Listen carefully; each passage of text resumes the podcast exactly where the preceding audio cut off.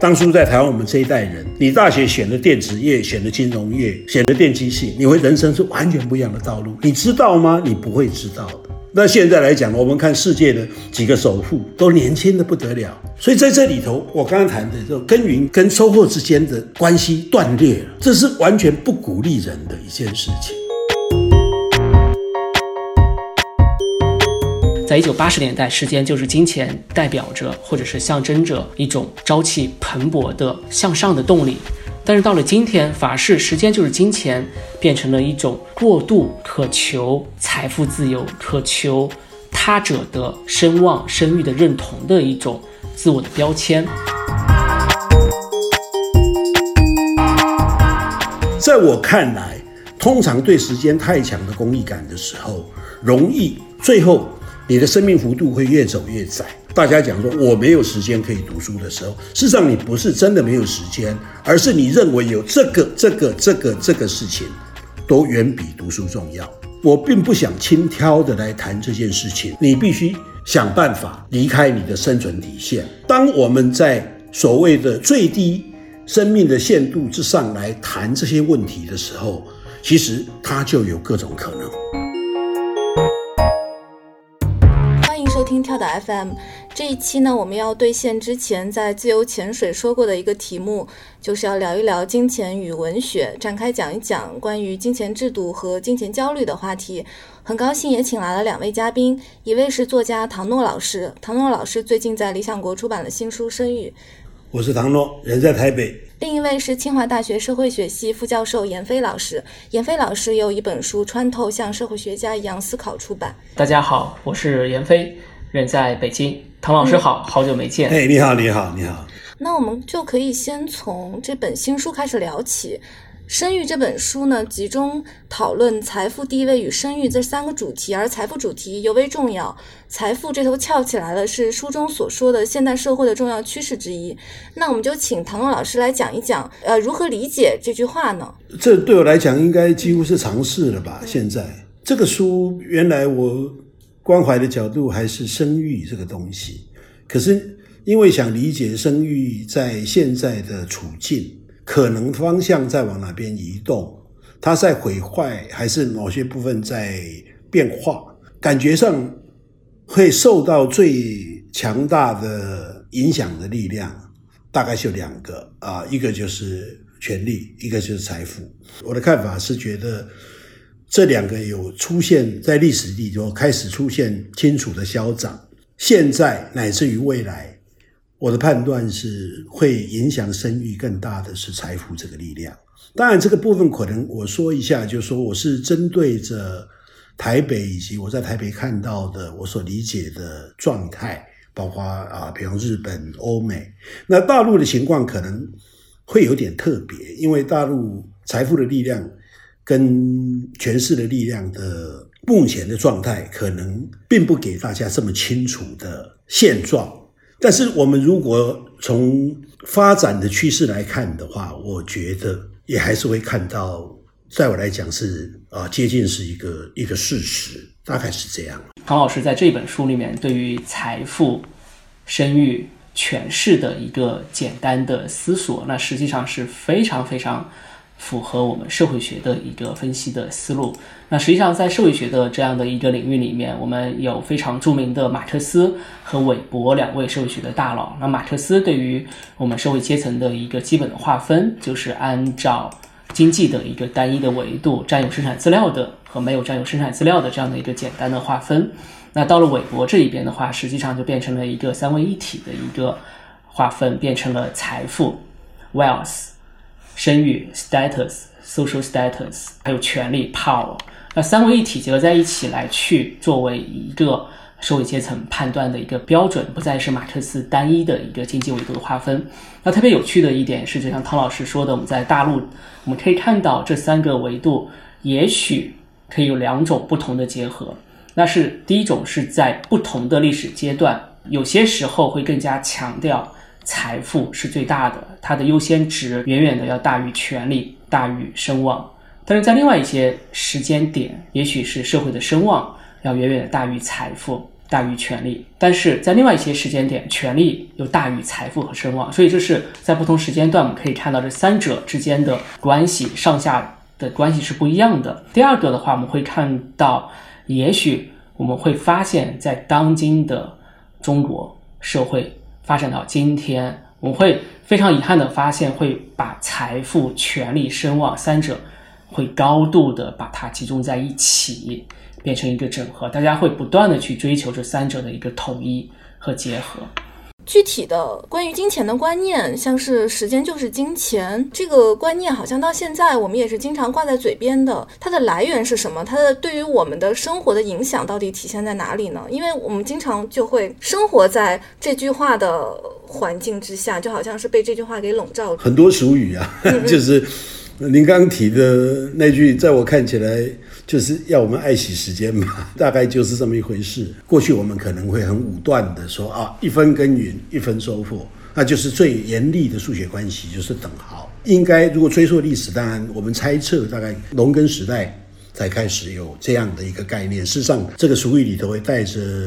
清楚的农业时代的一个印记，因为我们所知道，在更早期的游牧。或者是更早阶段的时候，它事实上并不是如此。但是有趣在这里头，就是说这样的一句话，究竟对照于现实是一个什么状态？它大于呢？等于呢？无关呢？我们该赋予什么样比较准确的一个数学符号？那这是我所关怀的，因为当这两个严密结合的时候，我们其实很能够跟。我们的一些比较古典的价值信念呢，比较能够共融，比方说公平，比方说正义，比方说勤勉，比方说刚您讲的爱惜时间，像这些东西，其实容易跟这些东西搭建。但是我们看到财富力量的发展，所谓经济的发展，我们或者讲资本主义这个机器的变化，看起来这个已经是不断在脱离的。我们都喜欢这样，包括在我们的经济生活里头，包括甚至在我们 跟人的情感，我们生活的在生活里面，我们也希望这个是一个非常清晰而让我们能够放心的一种一种公平、一种公正、一种正义。但是事实上，现实世界里头，我们会看到有各种奇奇怪怪的力量在产生作用。那即便在我所理解的经济学论述里头，我们从十九世纪大家还比较相信这个，也相信不管说我们从收益来讲或干嘛，主要来自人投注的劳动，你得到一个经济的报偿。但是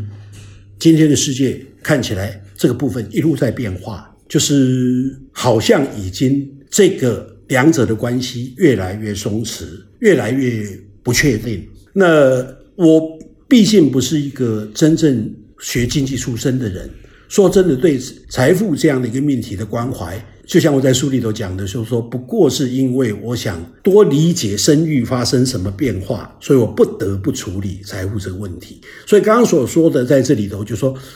物宁我所关怀的是说，当世界走到我们今天这个模样的时候，如果较古典的还去相信。某些价值、某些信念的时候，他的当下处境会是怎样？这个分离作为一个我们生命生活的一个最重要的一个基础。我这一代人跟，比方说我的儿子下一代人，他们对于这个价值信念就觉得还产生了很清楚的一个一个差异啊。那毕竟我还是在在比较这样讲有点不好意思，就是他还。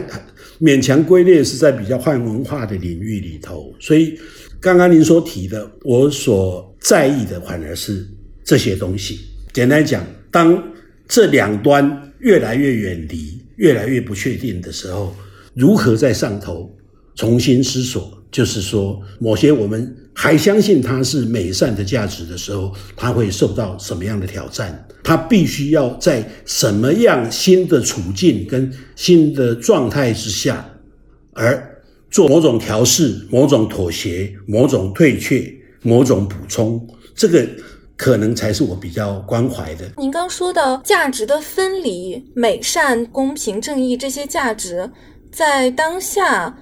遭到了一定程度的瓦解和动摇。你是说这个意思吗？呃，比较简单来讲，可能是这样，因为这其实跟资本主义的财富这个游戏的变化，我觉得有很大很大的关系。你去问现在大家，尤其是你劳动力的投入跟产出之间的严密关系吗？就是说这个已经变得，呃，在现阶段，我觉得已经变得有点，甚至有点可笑了啊！不知道，也许在比较比较轻蔑、比较愤世嫉俗的这样的甚年轻一辈来讲，他们不会相信这些东西了。有时候运气或某些东西可能更重要。嗯嗯，有关时间就是金钱哦，我自己还真的挺有一种直观上的体会，因为我们二零一九年的时候，当时清华组织我们去到深圳，呃，这个改革开放的一个桥头堡去，呃，学习改革开放四十年广东。深圳他们的一个发展的成就，所以当时深圳市政府就把我们带到他们的蛇口工业区，他们当地有一个叫做“时间广场”，上面就有一个很大很大的标语：“时间就是金钱，效率就是生命。”所以我觉得这句话大概应该是来自于当时一九八十年代初改革才开放的时候，当时在深圳啊，他们不断的来。提出一个新的经济发展模式，然后通过特区的建设、特区的建造这样的一个不断的重启整个中国经济的一个发展，所以当时就提出了“时间就是金钱，效率就是生命”。那在一九八十年代、一九八十年代初的时候，整个中国社会啊，它是有一个通过在一九六六到一九七六十年动乱之后，它会有一个急速的呃发展期，大家都非常非常期待。有一个崭新的开始，我记得非常清楚，就是在一九八十年代初，当时还有大学生专门给一本杂志《中国青年》写了一封信，说人生的路为什么越走越窄，然后引起了全国超过六万多不同的这背景的年轻人一起给这个杂志写信，然后来讨论为什么人生的路越走越窄这样的话题。其实大家都是经历了一个十年的动荡之后啊，觉得哀非常哀叹自己的。青春岁月没了，我们的时间没了，我们的时间消失了。所以在一九七八改革开放重启以后啊，大家就非常拼命的在抓住一切可以抓住的时间去学习、去发展。所以一九八十年代当这句话提出来的时候，是有它的一个特殊的时代背景。但是我们这句话到了今天，反而慢慢的变了它的味道。我觉得，那到了今天，我们会发现整个中国社会啊，它就好像。一列高速前行的列车或者是公交车，它拼命的往前走，然后越来越加速向前。那在加速的状态当中啊，人们都非常非常渴求在极短的时间里面获得一种成功，获得一种财富的自由，会获得社会同伴、家人的一种社会状态、社会声誉的一种认可。那实际上我们可以看到，在过去的十年时间里面，我们有机场文学，有火车站文学。机场文学、火车站文学里面售卖的都是强调社会成功学的这一系列书籍，然后大大的视频，呃，video 里面放的也是说如何在极短的时间里面来聚集财富。所以大家都非常的渴求在极短的时间里面去变现，去获得一种社会的成功。好像我们如果我们可以掌握到一些成功的秘籍。我们就可以不费吹灰之力，在极短的时间里面获得一种财富变现的自由。所以，时间就是金钱。在这样的一种状态之下，就发生了扭曲。我觉得有在不同的时间段里面，对于这句话其实是有不同的理解。在一九八十年代，时间就是金钱，代表着或者是象征着一种朝气蓬勃的向上的动力。但是到了今天，反而是时间就是金钱，变成了一种过度渴求。财富自由，渴求他者的声望、声誉的认同的一种自我的标签，所以在这里面的话，实际上变成了一种呃时代的扭曲。我觉得会有这样的一种问题。那同时有关时间啊，大家会有一种错误的认知，就是说，呃，好像有钱的人他们会时间会越宝贵，那稍微财富不自由的、经济上比较拮据的人，那他们就会有更加充沛的时间。我们常常会听到这样一个故事，说，哎，特别特别有钱的，呃，这些富豪，先生，你的钱掉在地上了，他就会不屑地说，我不用去捡，因为在捡的这个时间里面，我已经有一百万、两百万到账了，所以觉得我的时间是非常宝贵的。那反过来会觉得这一些。呃，社会的呃中下层阶层、社会的边缘群体、穷人阶层，他们的时间是更加充沛。但实际上，在这里面，我想推荐我们社会学最近非常火的一本书，是普林斯顿大学社会学的教授 Matthew Dashman 的马修戴斯蒙德他写的一本书，叫《扫地出门》或者叫《驱逐》。他在这里面其实就访谈了这些没有家庭居所、被驱逐出去的这一些经济拮据的这些贫穷的人士。他就会发现这些人啊，他们在时间上也是非常的拮据，也是非常的贫穷。那正是因为他们经济上相对来讲比较贫穷，所以他们要不断的去花很多的时间去寻找新的工作，但是又总是就业并不充分，而且很长时间必须花费更多的时间去跋涉更远的距离，才可以去寻找到一份新的工作，就会导致进入到一个。恶性的循环。当时间越来越拮据的时候，他们在经济上、经济上所获得的这样的一个回报也会越来越少。嗯，大概是这样吧。我自己的看法，好的职位跟不好的职位，时薪不同嘛，啊，就是这样。但是我大概不会这样想。事实上，这个是带着很强烈的功利主义的一个意味。那台湾也经历过这个阶段，某种程度来讲，是我们。小时候或上一代人，我甚至我自己在文章里头也表达过对他们的一种歉意，哈，就是说，毕竟在一个在现代化的过程中间，在一个成长的过程中间，总有一两代人做出了较大的一个牺牲，啊，所以就是比方说，像台湾当时候要追赶这些东西的时候，当时候的那个工厂，当时候的工人阶层，比起现在就忍受了很多。我们今天看起来其实是不公平的待遇啊，相对的低薪、很长的工时、很糟糕的工作环境、没有保障的的职业，从那里挣扎出来的。那从现在来看的话，我比较不会从这个角度来想，而是说这么功利性的一个时间思维呢，在我看起来，其实在真的生活基本我们的生命现场里头，更多的时候是一个迷失。我常讲，就是说我们呃自己在写。阅读的故事也提过这个东西，就是你真的那么忙吗？啊，就是短促性的、摩擦性的，我相信每一个人都有几天、几个月，甚至一两年。比方说，举过一个例子，就是当年的子路，就是因为父母年老需要奉养，所以那时候你可能要拼命去赚钱。但是这不是一个你人生的一个永久的一个状态，在我看来。通常对时间太强的功利感的时候，容易最后你的生命幅度会越走越窄，因为你的 first option，你的第一选择、第二选择，你的价值序列的排列问题。比方说，在阅读故事里头，我谈到这个说，大家讲说我没有时间可以读书的时候，事实上你不是真的没有时间，而是你认为有这个、这个、这个、这个事情都远比读书重要。我并不想轻佻的来谈这件事情，所以在。生育这本书里头，我有处理到，就是说有一个事情，我们永远没办法，这是我们最强你也必须要做到的事情，就是你必须想办法离开你的生存底线。在这里头来讲的话，这是可能是生命的延续，你可能必须要活下去，你必须要做的。可是，当我们在所谓的最低生命的限度之上来谈这些问题的时候，其实它就有各种可能。所以在书里头有讲过，包括像孔子讲的话，就是说，富贵我也要，可是如果我不是会马上会饿死、会冻死，如果我我已经脱离了那个状态的时候，那是不是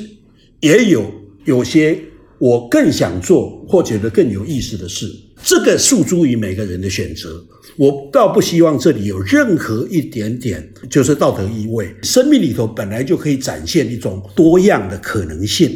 但是，当我们因为大陆也好，或过去台湾也好，可能在某个特殊的历史时刻里头，一代两代人必须做出一些牺牲。我的意思在这里，像蒙恬讲的说，人会妒恨的，但是最奇怪是人不会妒恨下一代，他总是希望下一代活得更好。上一代人这样来讲的话，我想大陆现在的情况富起来了，台湾呢基本上也很早就脱离了所谓的。基本生存的这样的一个压力的时候，他有可能展现较丰富、较多样的生命的可能。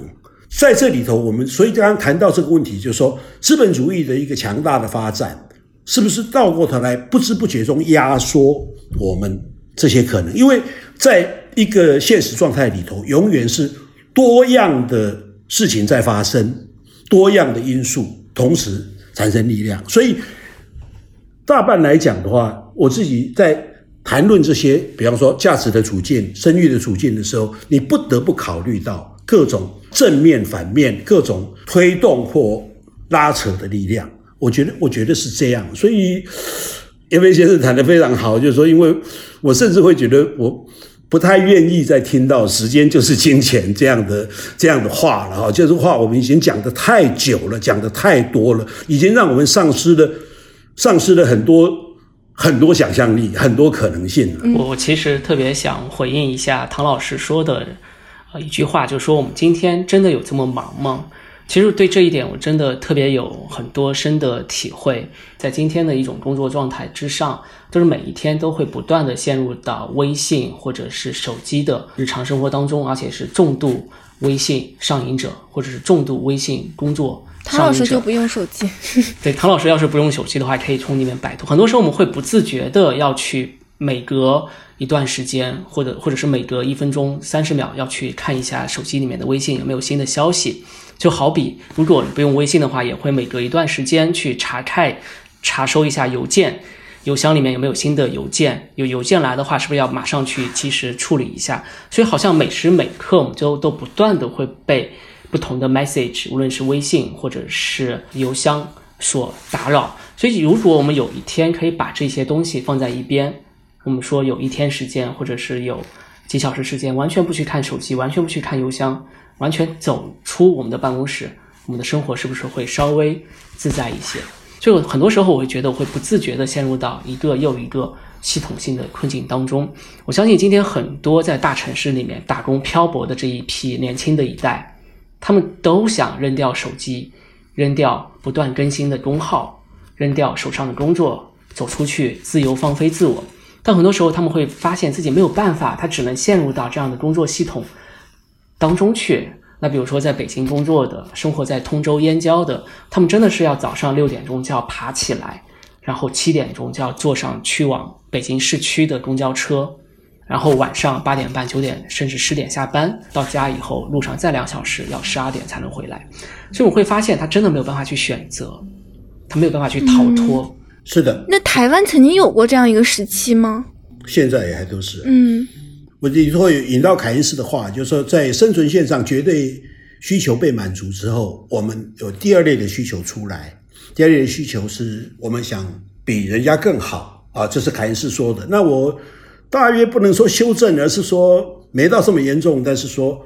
即使我们没有想要比人家更好，我们总希望书里头开玩笑讲说，我买不起人家的蓝宝坚尼。我总该有有一辆丰田，有一辆日产吧？哦，一般现在在台湾喜欢说的词叫相对剥夺感，其实不只是如此。我说的是像这些东西，而在于说，我不认为这个事情是容易的。当我说人有各种可能性，我们是不是真的那么忙？这不是一个指责的话，而只是一个提醒。因为你要知道，整个系统的力量、科层的力量、资本主义那种。纳入的那个引诱各种的力量有多强大，所以从这个角度来讲，我才会迂迂回回的，始终不放心的，在我的书写里头，经常最常被讲的说：“你怎么这么啰嗦啊？你怎么绕这么大的圈子？”就在这里头，就说想多理解各种影响可能的力量，因为我们个体跟这个系统之间的那个是很难很难对抗的。知觉的、不知不觉的都会被纳入，你只能够在这个处境里头，因为个人呢，相对来讲是比较可能有超越性的。通过你某一个自我的理解、判断跟选择，某种程度是可以做到的。可以这样讲，就科层的这样的一个对抗，某种程度来讲，我是非常非常。悲观的哈，跟当年的韦伯的看法一样哈，这刚都陷入对，都陷入在一个铁笼当中。对对，那个那个没那么容易，所以这里头，我对于用手机的人，卷入到这样的生活里面的人，我没有一点点任何一点点道德指控，没有任何一点点指责啊，在台湾也好，大陆也好，但在这里头，你只能够就说，在这个年纪了，你希望能够多少能够善尽一点提醒的这个责任，就说是不是在这里头，是不是还有一点点可能的空间？是不是还可能让我们的生命显得比较自在丰厚？啊，用书里的话讲来讲的话，某种程度这样讲非常空泛，就是说可能更接近幸福一点，因为毕竟有些时候我不知道那个提醒是不是有必要，我我甚至不知道这在这里头，但是只能够这样想，所以大概是如此吧。嗯，就刚说到个人与系统的抗争啊，这是或者说。个人挣扎在系统里是一个整个社会、整个中国社会、大陆社会都在讨论的问题。那这个个人他在这个系统里如何自处？他是不是能够通过在系统里面不断的升级打怪，最终能达到幸福呢？就是人是不是可以通过？服从这个系统里面的规则，比如说升职加薪、年薪百万，最终达到成功、达到幸福呢？这个其实也是很多，比如刚才闫飞老师说的机场的那些文学里面可以看到的一些故事吧。并没有一个单一的模型，就是最终我们要怎样？我们每一个人都在都在寻求他的可能，而我们可能永远也没有办法确定自己每一个阶段自我的选择。到底对不对？比方说，你走上这条路，有些时候它是没有办法回缓的。早期的古典经济学者天很天真的认为，啊，某些经济的自由放任可以把你啊，这个不对，会把你驱赶到最适合的、嗯嗯，最最最适的地方去。我们今天来看的话，会觉得非常的轻佻，就会觉得是这样。就是说，真实的世界大概不是这样运作的，不是一个单一的。呃，我觉得有一种理想生活的模式，一种幸福的模式，我完全不知道这是一个什么东西。只是在这里头，就是说你在每一阶段的生命的可能性里头，你总要多看到某种可能，而做出判断跟做出选择。这里通常没有那么戏剧性的是非跟对错的问题，甚至他有时候不是答案。戴亚敏讲的，就是说没有人需要答案的哈，就是我们只是要能够继续下去这样的一个状态。我不晓得，就是说到我这个年纪了，我们会觉得会回过头来看六十几岁的人，你会觉得你年轻时候你会觉得不屑的某些东西，当你到这某些年龄的时候，你可能会觉得自己错过了，或者是说失去了某种东西，而那个是。在你某一刻才会觉得珍贵的，但是另外一点说，如果要用借用这个有点不太对劲，借用边际效益递减法则，我觉得这个是非常非常严厉的一个真理来说的话，就说单一生命的一个途径，比方说财富的累积也好，或者是某种东西的追逐，它总会是越到后面是越困难的。所以我觉得你可能有一个我们说的。多样的最适的可能是有意思的，但是在我们现在的状态里头，我们总是容易走上一条单一的、窄迫的，并没有看到其他可能性的一种生命途径。在我这个年龄的人来看的话，我觉得未免可惜了，因为本来来讲的话，不管财富的增长或社会的进步，本来希望打开的给下一代人的。比方说，像我这个年龄跟你们这个年龄的人，我们当初，比方说，书想看书，这个书拿不到，没有翻译。大陆有一句年轻人现在爱讲的话，就是“贫穷限制了我们的想象力”。当初我们没有办法想象的这些东西，在这一代也许形成可能。可是，当一个更巨大的一个财务追寻的力量淹过来的时候，也许会使得这个东西受到强害。某些人来讲，他可能判断他的幸福概念。他会觉得说，我就要拥有金钱，甚至那个数字的累积对我非常有意义。可是，毕竟我没有虚无到那个地步。我相信人的整体毕竟不是这样的构成。嗯，啊，毕竟我们人人有各种各样的人，他有各种他对他所认为美善或向往或觉得觉得他自己深获我心的那些东西。不过就是做这个。这个可能性的提醒而已。闫飞老师的书里面也提到了美国梦，还有说美国梦的这个本身的虚妄啊，它的幻灭。对，我在书里面，在我的书里面有提到，一九六十年代，实际上当时整个美国的一个基本的气氛啊，就是美国社会的图景，就是要追求一种金钱至上的成功，每个人都认为自己有可能获得成功，都有一个美国梦。那所谓的美国梦，就是说我通过自己的努力，可以改变自己的阶层划分，可以开始过上大房子、好车子的生活，但是。这样的一种生活方式啊，其实并不是这么容易就可以实现。所以很多时候我们会发现，整个社会啊，不再是推崇一个需要较长的个人奋斗期，慢慢的去实现阶层的突进、美国梦的实践，而是会越来越偏向于另外一种气氛，就是说会倡导一夜暴富的成功人士，倡导那种通过其他的一些不是正常途径就可以获得财富。的这种累积，而是通过其他的一些非正常的途径获得财富的爆发的这样的一种，呃，成功的典范，那就是会在无形当中啊，给予其他的很多人啊，造成很大的压力，就梦想着可以和这些社会成功或者是一夜暴富的社会成功人士，在短时间里面就可以拥有金钱和地位。那实际上刚才你也提到了一句话，是说，哎，我们在追求金钱的一种成功的时候。是不是可以在系统里面可以不断的通过自己的不断的奋斗和系统不断的进行一个融合，最后在系统内部得到上升啊，最后达到一定的财务自由？那这里面就有一个问题，说我们到底要多有钱才可以达到这样的一个财务自由？是一百万吗？还是一百五十万？还是两百万？还是一千万？所以人的欲望是没有止境的，是没有止境的，就会不断的往前。不断的往前追逐。那在这里面的话，其实我们社会科学里面有一个非常非常著名的叫伊斯特林悖论。那在一九七四年啊，U.S.C. 南加州大学有一个经济学家叫 Richard Eastlin，他就发表了一篇论文，专门提到对于幸福指数的研究。那他这一篇文章里面就提出了一个著名的叫做伊斯特林悖论。那这个悖论的一个出发点就是说，人们是不是越有钱？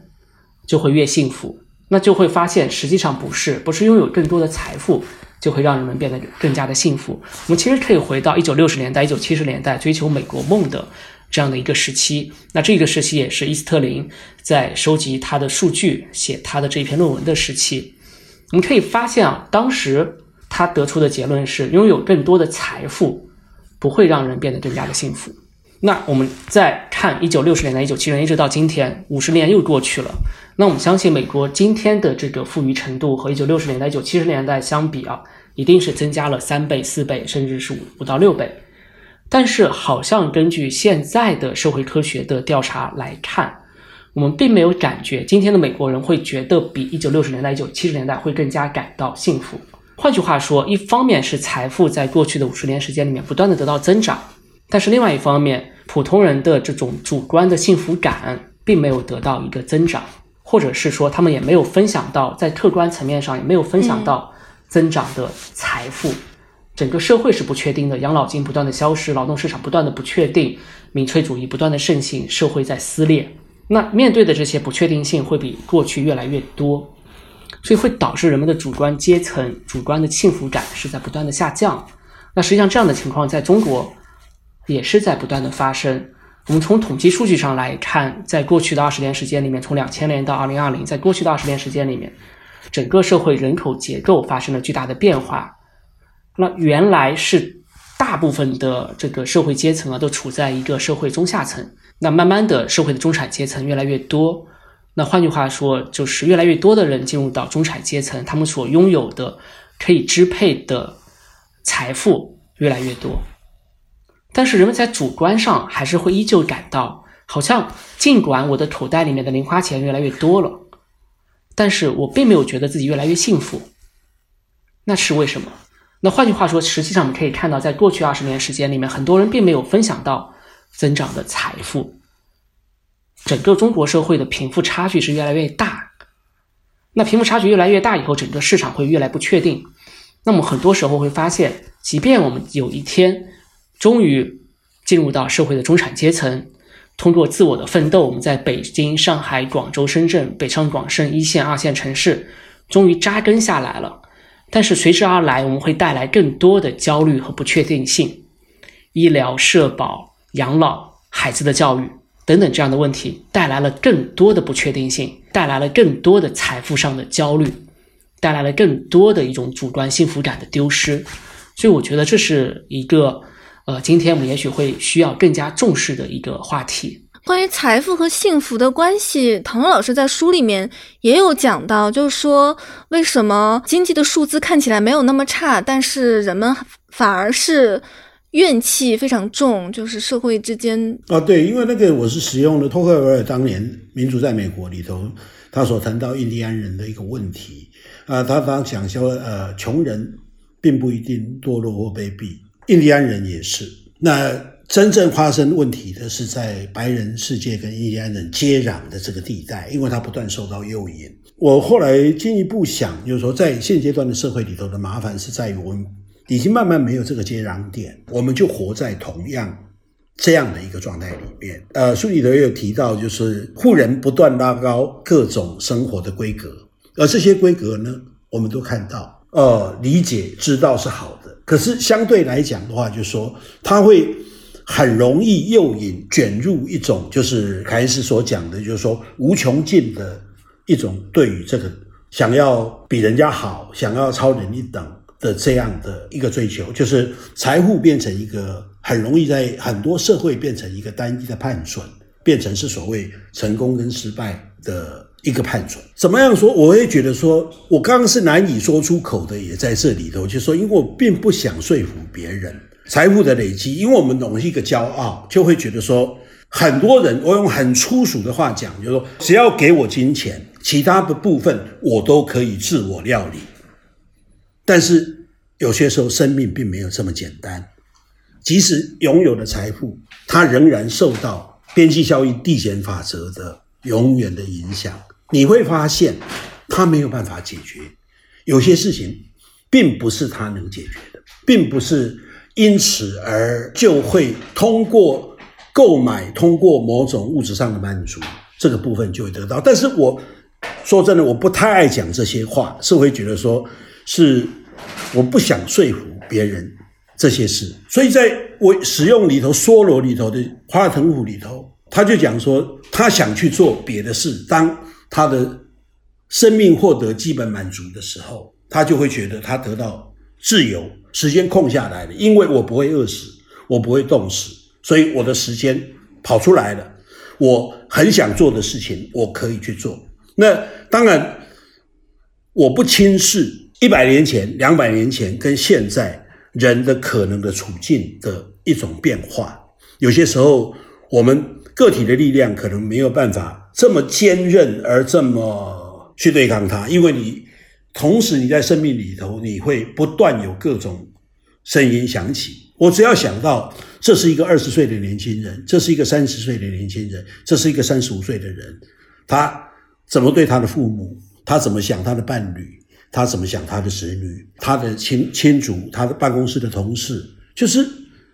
我不敢这样去期待，更何况要求任何人，所以。对我来讲的话，这些书写不过是提供一个可能性，一个声音，这样如此而已。因为简单讲，就是 我其实并不看好那个 那个整个世界接下来的发展啊。就是我甚至会偶尔会引用卡维诺这么温和、这么这样的人的话，他说：“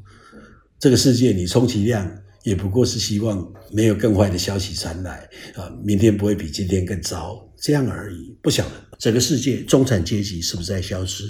啊？是 M 型 M 型的社会，对 M 型社会的 M 型社会是什么意思？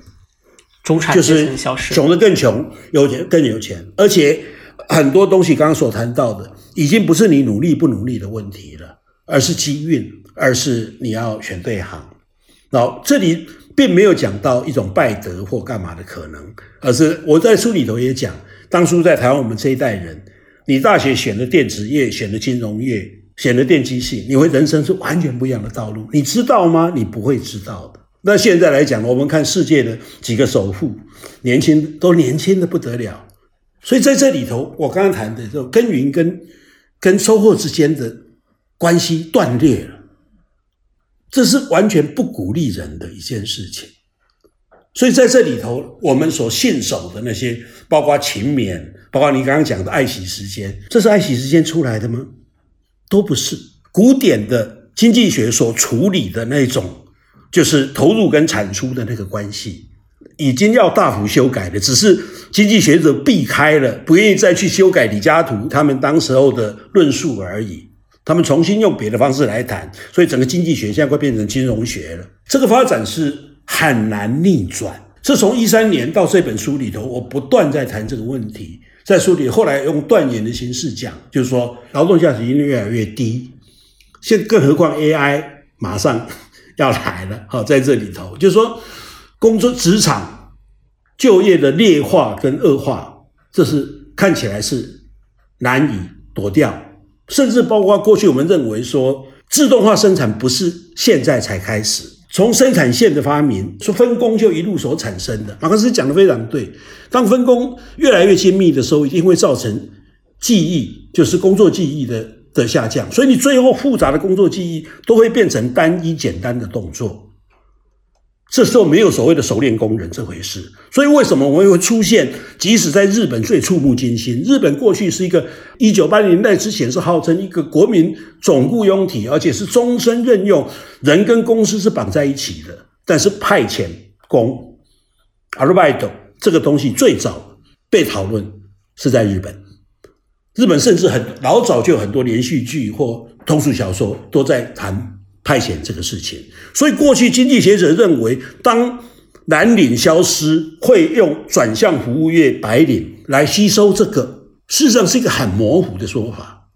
那更糟糕是在这里头，就是说，我们认为过去认为从蓝领走到白领，这是人经济阶层的一种上升，是更富有。但是今天事实上，我们知道的所谓的白领，事实上现在是大量的派遣工、合同工、契约工。而且未来的情况看起来也是如此。你只要看现在的便利商店，看现在的商店的任用，看现在的像台北，大概都是这样。这个不是一个短期短促的现象，这是跟现在的整个世界的经济的资本主义的这个大机器的运作方式是完全完完全全合辙的。所以我才会会觉得有些时候才会觉得这是真的是。难以对抗的的一个力量，而且会觉得几乎开心不起来。呃，任何这的东西不晓得，大概是这样。我觉得今天的生活，其实每个人都不约而同的，不仅是现在大大小小的系统性的困境当中，而且实际上都背负着沉重的枷锁。那这样的一种枷锁，一方面我们会看到整个社会是在不断的在宣扬一种社会成功的财富，呃，社会财富。不断累积、爆发式增长的一种社会成功学、社会成功的一种价值观。那比如说，我们会看到很多的这些互联网的企业，那投资人进来以后啊，就会要求你在两到三年时间里面就上市。那上市的那一天，我们就会发现整栋大楼欢呼声一片，都是财富自由、财富自由的声音，都是财富自由的声音。那所以很多很多的年轻人都渴求有一天。可以振臂欢呼，发出财富自由的声音。那另外一方面，他们就会又会背负着很多很多生活上的一种焦虑：到底要不要买房？到底要不要生孩子？到底要不要去承担起整个家庭小家庭里面四位老人的一个赡养问题？那另外一方面，我们还可以看到，在城市当中啊，还有很多打工的城市边缘群体。城市务工群体，或者我们所谓的都市新蓝领，那这一批人，他们实际上是在互联网这个产业链不断的增长之后啊，利用互联网平台来为整个城市来服务的这些人群，比如说我们的外卖小哥、我们的快递员、我们的送餐员等等，还有我们的这些保洁阿姨，他们都是利用互联网这样的平台来为我们提供城市里面的服务，他们也非常非常渴求有一天。可以获得财富的累积和增长，但另外一方面，我会发现整个社会啊，没有给予他们提供更好的一种社会保障、社会福利和社会待遇。我们可以看一下，实际上今天越来越多的出现了零工经济这样一种状态。我为了更好的生活，更好的一种积累金钱，不一定是积累财富，积累金钱，所以我会去不同的公司去接很多的零工。也许我白天的时候在在在上班，但是下班以后我会去送外卖，我会去呃做这个单车的运营师等等。会做很多不同的零工，或者是摆小摊贩，这样。但是另外一方面，在零工的这样的一种状态之下的话，我们会发现没有办法去界定这一些城市务工人员到底属于什么样的公司，他们没有办法有这个五险一金。就像刚才唐老师说的，哎，我们会发现。他们这一类人群是被整个社会抛在了后面，没有办法得到一种基本的保障。所以，我们觉得未来的一个发展趋势，也许是需要一方面，我们确实要给予更多的人金钱，金钱是可以帮助很多人解决很多事儿。但另外一方面，也许我们要在制度层面、基础设施建设层面给予他们更多的一个关心和关爱。他现在是说财富的期待不容易被满足，这是一个客观存在的现象。另一方面，我很好奇的一点是，闫飞老师在书里面引用了齐美尔的货币哲学，就是说钱和财富它只是桥梁，而人是不能栖居在这种桥梁之上的。也就是说，对于钱的追逐反而形成了骚动不安这种焦虑，加剧了这样的状况。资本主义是一个非常成功说服的这个世界，也就是说。有各种当然开玩笑的格言或过度聪明的话，包括比方大家讲说什么，我当然知道金钱不是万能的，可是没有钱什么也不能，就说都是过分粗糙的话。但是好，不管这些，就说长期以来资本主义把我们说服的高估了财富的重要性跟它的可能性。而这个事情来讲的话，最后个体我刚刚一直说不出口的，也在这里头说，很可能你要在某种时间不够，像我这样的老人的时候，你才会深切的体会到说，好像不是这么一回事。比方说，我举一个不太不太恰当的例子，台湾很早以前，我的老师小说家朱锡麟先生，他一个朋友，而这不是一个个案而已。我们后来听到非常多要办出版社，他说啊，朱先生办出版社，可是我要先生存，等我赚到钱，我就会出好书。嗯嗯嗯，那答案大家都知道嘛。嗯，就是他永远没有赚够钱嘛，所以直到那个出版社消失为止，没有出过一本像样像样的书嘛。就说，所以凯恩斯在讲说，这是一个无穷尽的追求。你什么时候喊停？什么时候叫做够了？在这里，那我这里头我不太愿意疾言厉色，或者是太语气太重谈这些事，是在于说，我不愿意指责人做出这样的这样的判断。而在这里头，就是说我希望我的话语比较像是只是一个提醒而已。我会觉得说，你会知道，当你有更多钱的时候，那个钱的可能性。比你现在想象中的要小非常多，他能够为你做到的事情，但是这个话跟还没真正赚到钱的人来讲，还不够满足的人来讲，他不会相信的。所以我才引用了王永庆，台湾的经营之神王永庆讲的话，他说：“各位没有办法体认，是因为你们钱赚的还不够多。大概在这一代的富豪里头，我不知道，我个人评价世界的富豪里头，我个人评价最高的是。”反而后来是比尔盖茨这些年在做的事情啊，其他不过就是一些年轻刚好走上一个对的时潮的的胜利者而已。但是你会知道，当他拥有这样的财富的时候，有有多少事情是他关怀而他他觉得根本甚至是无法做到的。当我们还在这样的一个资本主义所创造的游戏里头沉沉浮浮的时候，我们。我们不会相信，嗯，但是不知道，就是说，就你就把它当成是老人的话吧，大概是这样，嗯。当唐老师说到这个出版社的事情的时候，我特别特别深有感触，呃，因为我曾经在香港工作，和好几个做独立出版的朋友啊，都是关系非常非常好。那我相信每一个知识分子心里面都有一个做出版人的梦想，因为办杂志、做出版是每一个知识分子介入社会的一个最好的途径，我一直都是这么认为。那在这里面就会遇到一个情境，每个人都非常非常有理想、有冲动、有热情，想认认真真的做好一个出版事业，发掘一些好书，然后让他们以最好的方式呈现在读者的面前。那另外一方面又会被现实的无情的现实所打击。但是，因为他不断的在尝试，不断的在在积累，一击死，一击鸣，所以整个时代还是不断的在往前，因为还是有一批，永远有一批追求理想的人在，所以这一点是比较值得欣慰的。但另外一方面，我会发现，那确实，那在追求现实或者追求财富的这样的一个道路上面，我们会慢慢的发现，在做出版的时候啊，会不断的，即便是独立出版，它也会不断的去想要契合市场，去迎合大众的一些。所以这一点上来讲的话，嗯，我觉得这也是一种怎么样做到一种平衡，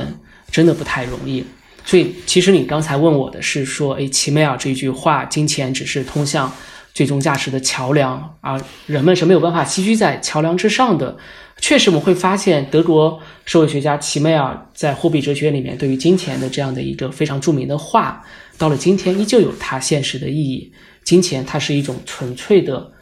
交换方式，那对于金钱的一种认同，就会导致人们的在人际互动、人际交往过程当中，会变得越来越精于计算，更加的工具理性，并且把人和人之间的交往、吃饭、呃社交啊，都和整个是不是可以获得利益、获得金钱、获得好处挂上等号。那这里面的话，人和人之间的这种亲情、温情。友情、爱情、情绪、情感，就完全被消除了，取而代之的就是一种冷酷无情、冷冰冰的金钱的一种关系。那人和人之间的关系就会变得越来越没有人情味，只谈金钱。所以，其实这也是我们今天这个时代的一个呃悲歌吧。那会或者是说，当齐美尔。提出这一句话的时候，在二十世纪初提出这一句话的时候，当时正好是工工业革命以后，资本主义不断的蓬勃发展，机器化大生产不断的在剥夺，导致人们越来越冷酷无情的这样的一时代。但是，一百年以后，我们会发现，好像世界对于金钱的这种追求，并没有发生本质的改变，甚至是说更加加重的把人们推向了冷酷无情和没有人情味，更加基于计算，更加工具化。获得金钱、货币成为了人际交往的一个最为直接的目标。从这个金钱的追逐和焦虑，我们就可以延展到当下的一个在年轻人当中挺盛行的一个现象，就是过度消费还有分期付款了。呃，我我非常好奇这个，我们之前也有一个嘉宾袁林，他也是一个非虚构作家，他说他就是经常观察豆瓣有个小组叫做负债者联盟，然后在里面看一些。嗯，一些背负巨额债务、消费贷的年轻人在吐槽吧，就是说自己的生活状况怎么样。我不知道两位怎么看，就是就攀比消费啊、过度消费，还有分期付款这这些现象呢？其实，在美国原来比亚洲要严重多了，因为亚洲原来对于消费的那个储蓄还是。相对比例会是比较高的，所以在美国，其实当一个经济风暴下来出来的时候，一个大萧条来临的时候，他们真的会失去一切，因为身上的东西全部、家里的东西全部都是分期付款的一个状态。台湾过去不是这样，台湾过去像陈义贞先生写《夜行货车》，在城市里头活不下去了，或者大彻大悟了，买个车票回到乡下老家，多摆一双筷子，多一个碗，人还是可以被吸收，就是在这里头。可是我们会知道那个变化。不断在台湾，比方说二三十年，就看到这个社会的变异在这里产生，那很难呐。就会说，我说现在没有穷人跟富人的分界点，所以过去，比方说城市边缘的贫民窟，这个是我们所看到描述最悲惨、最接近地狱模样的一个一个地带。在现在你会发现不是，就说我们通过各种。资讯各种公共媒体，各尤其现在网络来讲的话，我不是开了一个玩笑嘛？我说我们那个年代，其实那个写的就是我的老朋友张大春。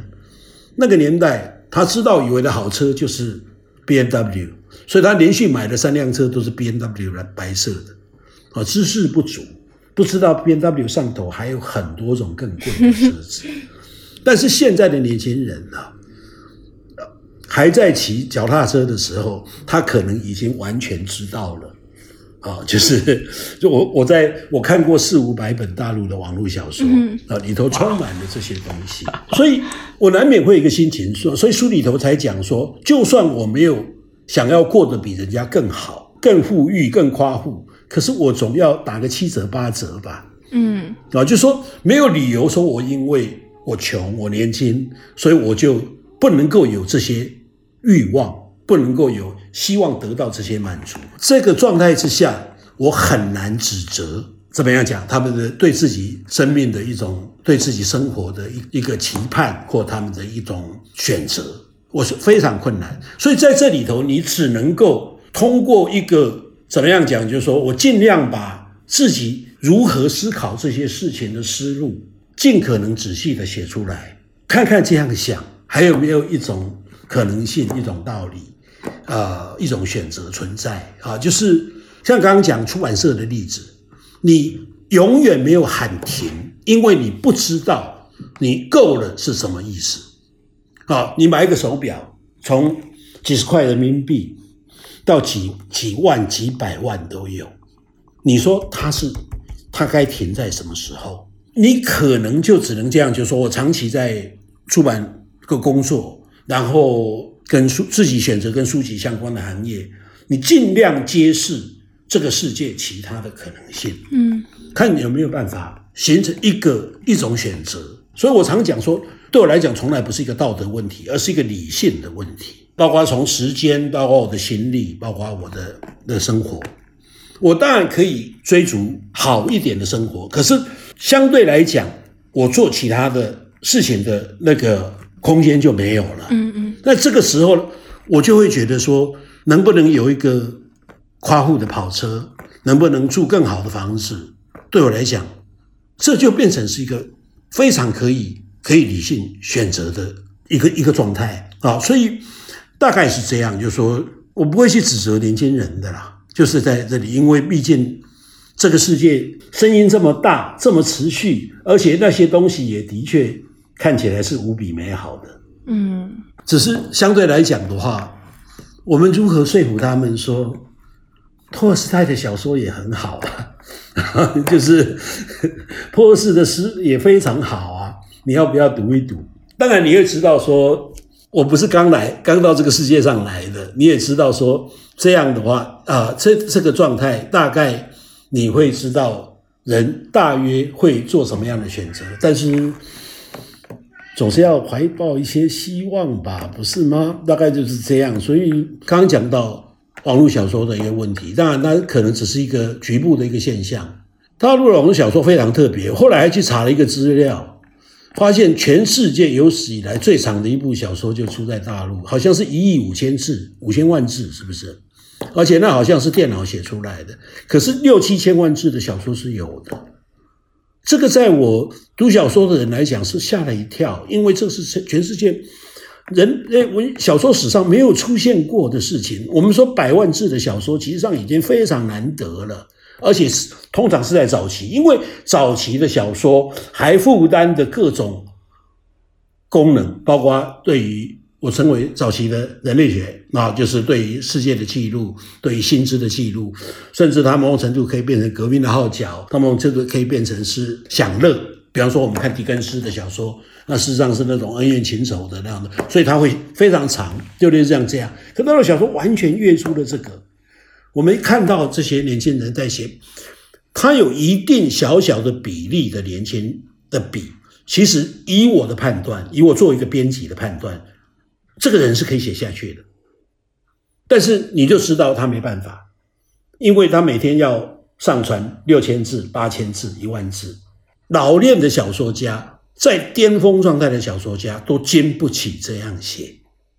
这样写笔一定立刻写坏掉。所以呢，但是他们要争取什么？要撒花，要大家要订阅，要要按赞，所以呢不能停，然后。又要凑足这些事数，所以很快他就要进入到通俗的套路，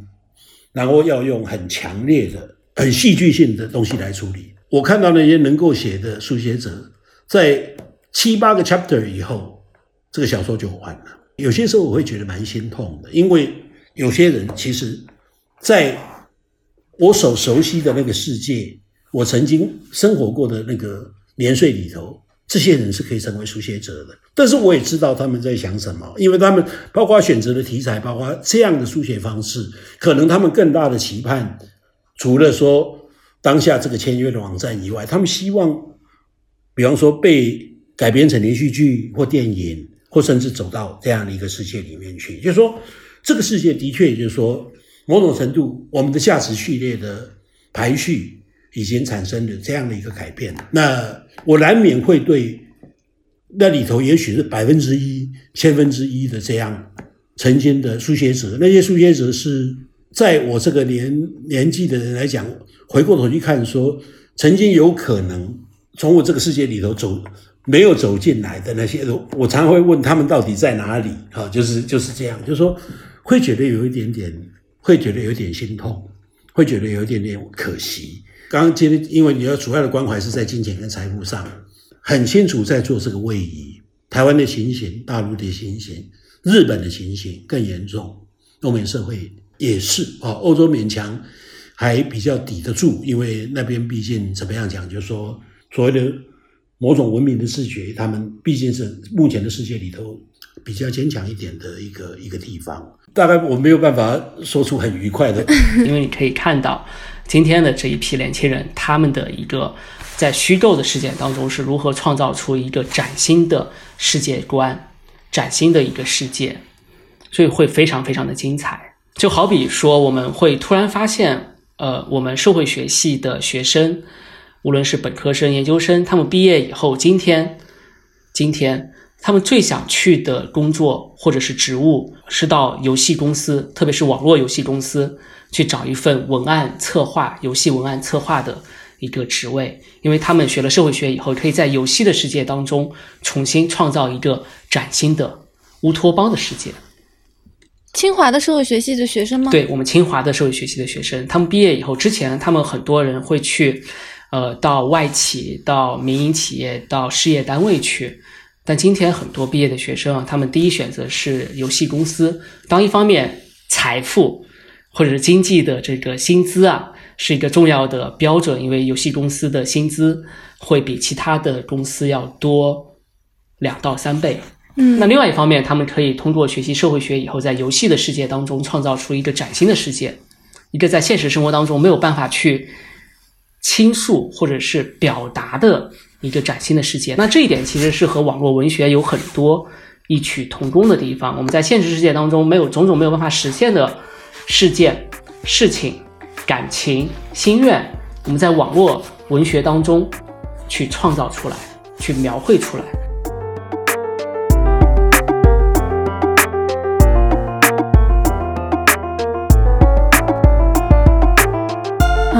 感谢两位老师，我们今天节目也差不多到这里。最后，我们请两位老师为我们的听众各推荐一本你很喜欢的书。大陆应该有吧，Grant Green 的。格兰格林的那个《Our Man in Havana》就是翻译成什么？台湾以前叫做《哈瓦那特派员》，如果直译就是“我们在哈瓦那的人”。所以这个书是一个好好读的书，就是因为葛林曾经无聊到把自己的小说分成两种，一种叫做享乐用，一种叫非享乐用。《哈瓦那特派员》这本书被他归为享乐用的，所以可见他有比较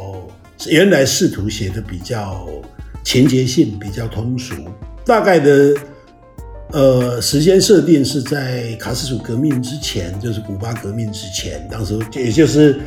呃，小说家海明威还住在哈瓦那的那个那段期间。那主要是通过一个